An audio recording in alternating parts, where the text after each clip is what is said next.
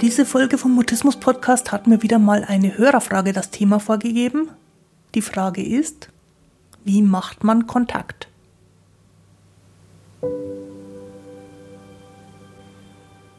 Ich bin Christine Winter und ich hatte selektiven Mutismus, bis ich Mitte 30 war.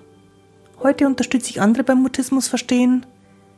Die Erwachsenen, die ihre Sprechblockaden hinter sich lassen wollen, die Eltern mutistischer Kinder und die Profihelfer, die als Therapeuten, als Pädagogen, als Sozialarbeiter und so weiter für Mutisten arbeiten. Mutismus bedeutet, dass Kommunikation nicht geht, obwohl du eigentlich schon sprechen kannst, aber je mehr du es willst, desto weniger geht es. Mutismus ist das medizinische Wort für psychisch bedingte Sprechblockaden. Grüß dich und schön, dass du da bist. In dieser Folge vom Mutismus Podcast teile ich ein paar wichtige Kontakthindernisse mit dir, damit du nicht die gleichen Fehler machen musst, die ich schon gemacht habe. Und ich werde darüber sprechen, was Kontakt begünstigt. Aber ich werde in dem Zusammenhang auch eine Hoffnung zerstören müssen. Los geht's, lass uns über Sprechblockaden reden.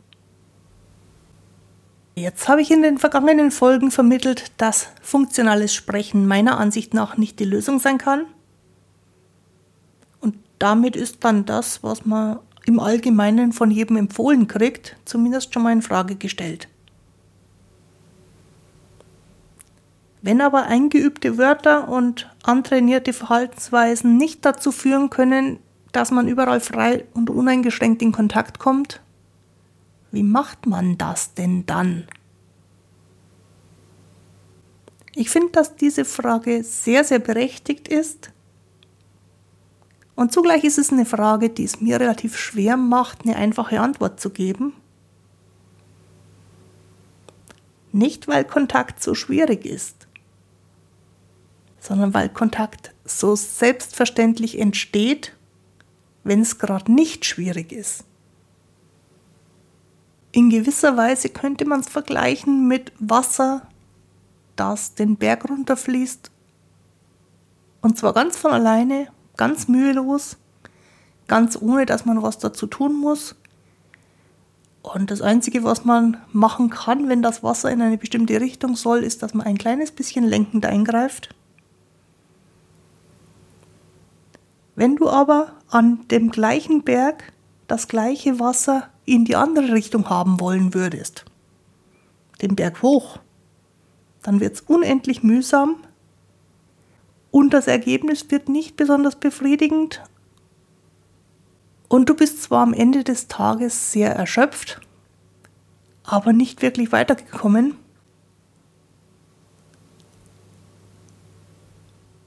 Und in diesem Bild wäre Kontakt praktisch das, was ganz natürlich ins Fließen kommt.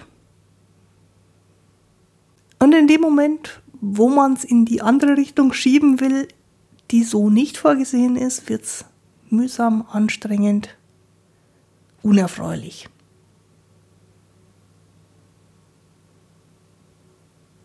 Die meisten Menschen haben mit den Jahren gelernt, dass man ganz viel tun muss, um was zu erreichen.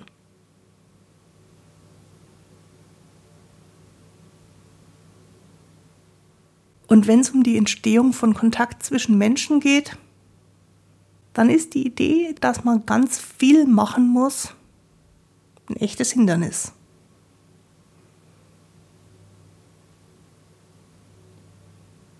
Und ich weiß, dass man ganz viel machen kann, weil ich vieles davon ausprobiert habe.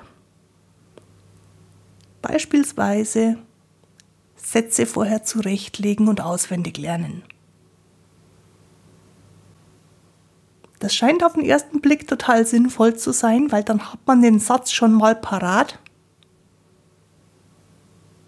Und es ist total hinderlich, weil genau dieser Satz, der da so parat ist, dann den richtigen Moment finden müsste.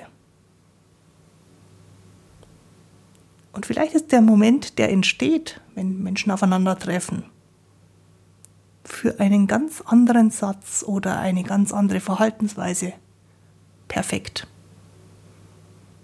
Das Auswendiglernen von Sätzen und auch das Antrainieren von Verhaltensweisen macht Kontakt tatsächlich schwierig.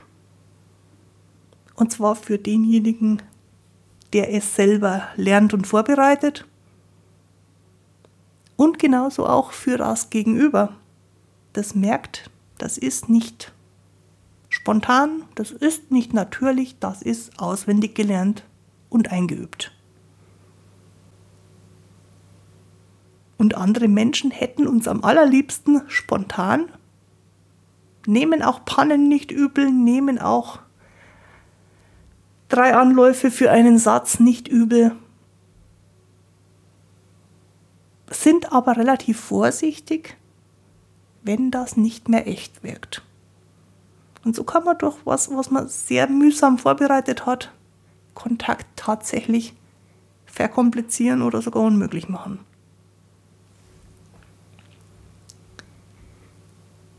Und das gilt so ähnlich auch für die Selbstgespräche, die zumindest ich gern mal führe, um ein Gespräch vorzubereiten, wo ich mir dann vorstelle, was ich sage und was die andere Person sagt und was ich dann wieder sage.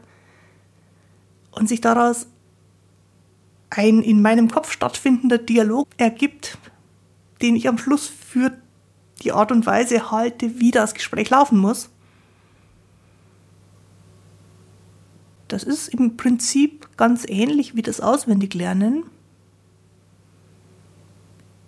Und zumindest für den Teil, wo der andere reagieren muss, können wir davon ausgehen, dass es nicht so sein wird wie im Dialog, den wir uns ausdenken. Was ich für manche Situationen nicht schlecht finde, wenn wir es nicht übertreiben, sind Notizen, wo ein paar Stichpunkte oder die allerersten Einstiegsworte notiert sind. Klassisches Beispiel ist fürs Telefonieren. Wenn es schwierig ist beim Telefonieren, den ersten Satz zu formulieren, spricht überhaupt nichts dagegen, diesen ersten Satz aufzuschreiben und vorzulesen.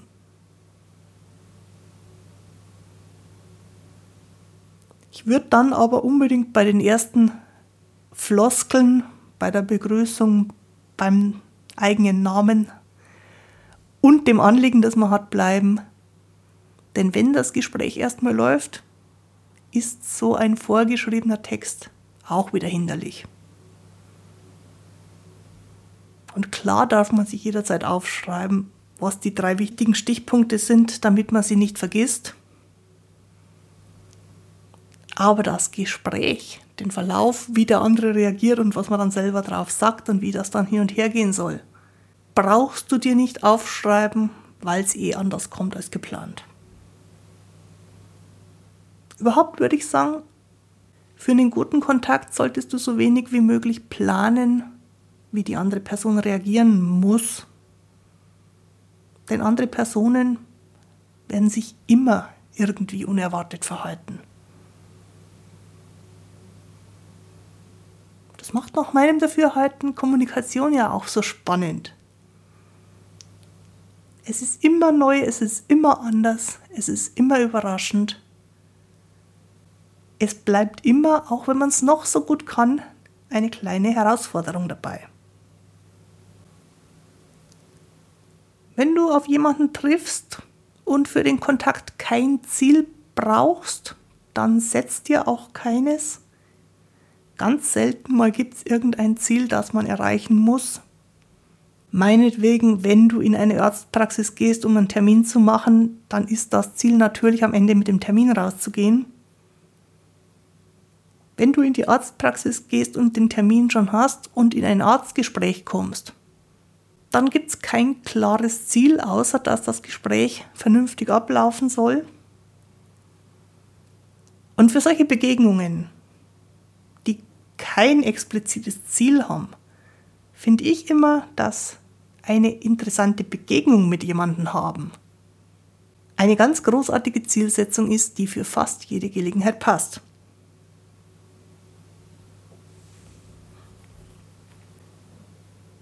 Wenn du dich unter Menschen aufhältst und mit jemandem einen Blick austauschst oder ein Wort oder wenn ihr miteinander einen Haltegriff in der U-Bahn geteilt habt, dann war das Kontakt. Haken dahinter. Es war gut so. Versuch so weit wie möglich Situationen nicht nochmal wieder zu käuen, wenn sie vorbei sind. Es bringt dir nichts, nochmal drüber nachzudenken für ein nächstes Mal, weil das nächste Mal ganz sicher ganz anders sein wird. Und ich fände es viel sinnvoller, statt zurückzublicken, neugierig auf die Zukunft zu schauen und zu beobachten, was als nächstes kommt. Ich denke auch nicht, dass man immer in Kontakt treten muss, wenn man unter Menschen ist. Was ich sehr, sehr gern mache und seit jeher sehr, sehr gern gemacht habe, ist beobachten. Nicht mitmachen, sondern schauen, wie es andere machen. Das ist zumindest ein interessanter Zeitvertreib. Wirst du anschließend Kontakt besser können? Das weiß ich nicht. Probier's aus. Wenn du Interesse am Kontakt hast, wenn du Sachen ausprobierst, dann finde ich in dem Zusammenhang noch wichtig, dass es bei sowas keine Fehler gibt. Und ich weiß aus meiner eigenen Geschichte und aus meiner eigenen Entwicklung, dass ich immer gedacht habe, ich hätte alles falsch gemacht. Und wenn ich heute zurückschaue auf mich, wie ich früher war, dann denke ich mir, es ist nicht wesentlich schlechter gelaufen, ich war nur viel, viel verbissener und angestrengter. Ich finde es gut, wenn du lieber neugierig auf die Zukunft schaust, statt verbissen in die Vergangenheit. Und wenn du auf die Zukunft schaust, dann mach dir auch von Zeit zu Zeit wieder klar, es gibt im menschlichen Miteinander keine Fehler. Es nur Erkenntnisse, zum Beispiel, was mag ich lieber und was mag ich weniger gern. Oder was funktioniert für mich besser und was funktioniert für mich nicht so gut. Und mit solchen Erkenntnissen entsteht Raum für Veränderung, Raum, um Situationen zu gestalten. Und deswegen gibt es auch nichts, was man machen muss, nichts, was man richtig machen muss. Mach ein Experiment draus. Es gibt ein paar Dinge in puncto Kontakt, die fand ich lange Jahre ziemlich fies. Zum Beispiel, dass man die Erfahrung von Kontakt nicht alleine machen kann. Mit mehreren anderen im gleichen Raum zu sein, war für mich eine Herausforderung, lange Zeit eine sehr unangenehme Herausforderung irgendwas in der Gruppe zu machen, war nur anstrengend. Einzelne Personen zu treffen, war auch anstrengend und ich hatte Zeiten, da hätte ich gar nicht gewusst, wen ich treffen sollte.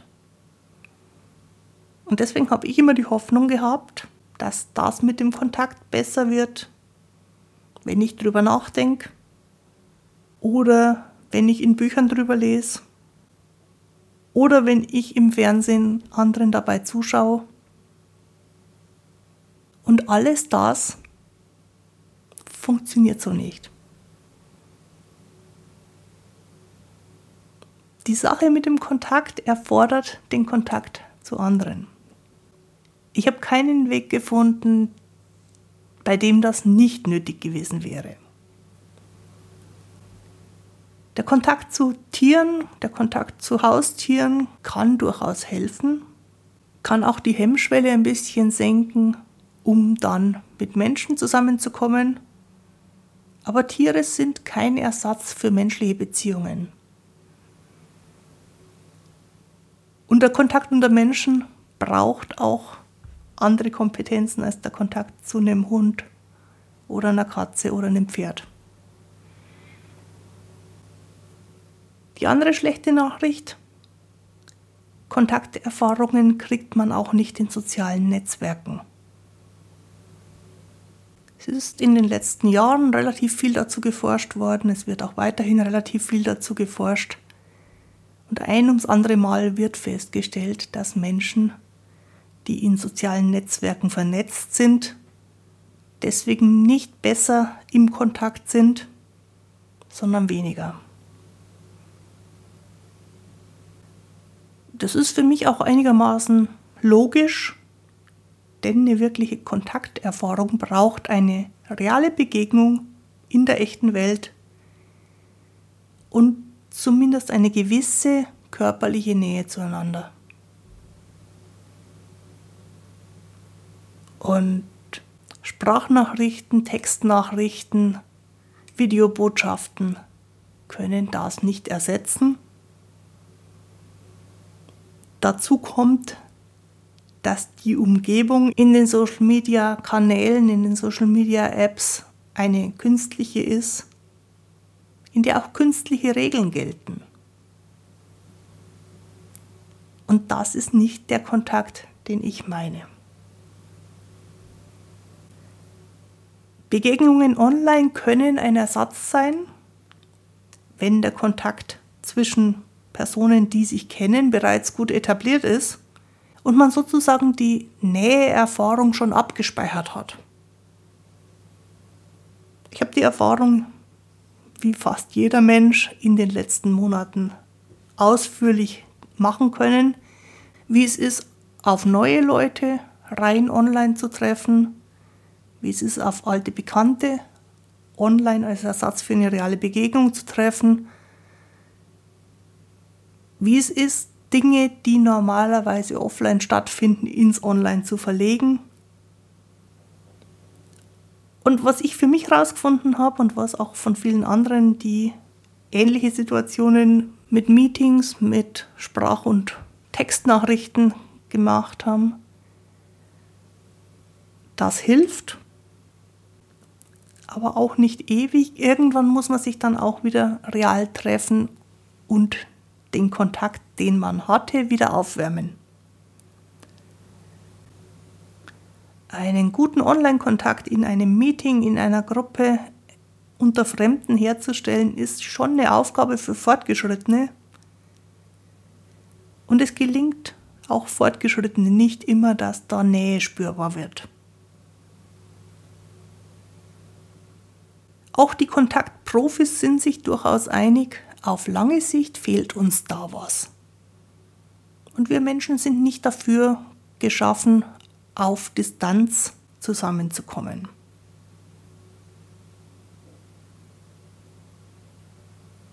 Und apropos lange Sicht, langfristig gehört zum Kontakt auch eine körperliche Annäherung. Und wenn es auch nur ein Händeschütteln ist oder ein am gleichen Tisch sitzen.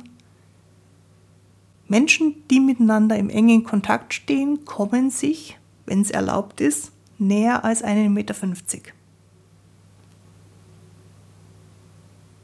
Ich bin gefragt worden, wie Kontaktlernen geht.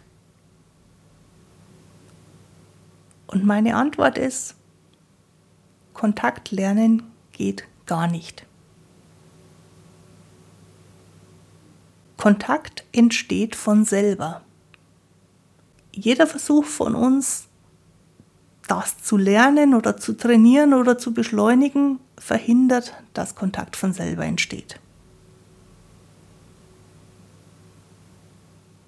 Um Kontakt entstehen zu lassen, hilft es, die Erwartungen klein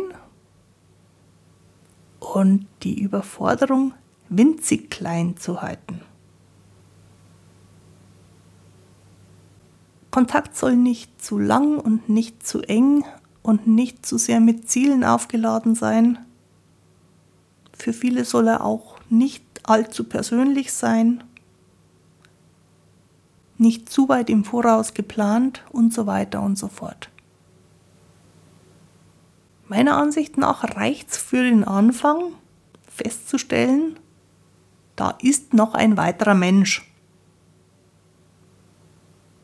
Und es muss weder Blickkontakt sein, noch muss da gesprochen werden. Außer wenn sich's von selber ergibt und dann ist es ja schön und ungezwungen. Manchen Menschen hilft's, sich als Beispiel für ungezwungenen Kontakt ein Baby vorzustellen, das ganz vorsichtig anbändelt und interessiert ist, ohne sich dabei durch das eigene Denken irgendwie im Weg zu stehen.